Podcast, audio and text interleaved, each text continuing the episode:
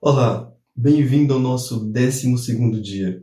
A verdade é que não existem pessoas perfeitas. Não existem pessoas que estão sempre em alta, sempre nos seus melhores dias, sempre se sentindo fortes. Por vezes nos sentimos fracos, mas a Escritura diz que o poder de Deus se aperfeiçoa na nossa fraqueza. No dia de hoje, eu te convido a confiar em Deus, buscar a Deus e deixar que o poder dele se aperfeiçoe mesmo nas suas áreas de debilidades mesmo nas suas áreas onde você talvez se sinta um pouco fraco. Hoje eu sugiro que você possa estar lendo os dois capítulos que aparecem aqui embaixo e eu te espero amanhã no nosso próximo dia.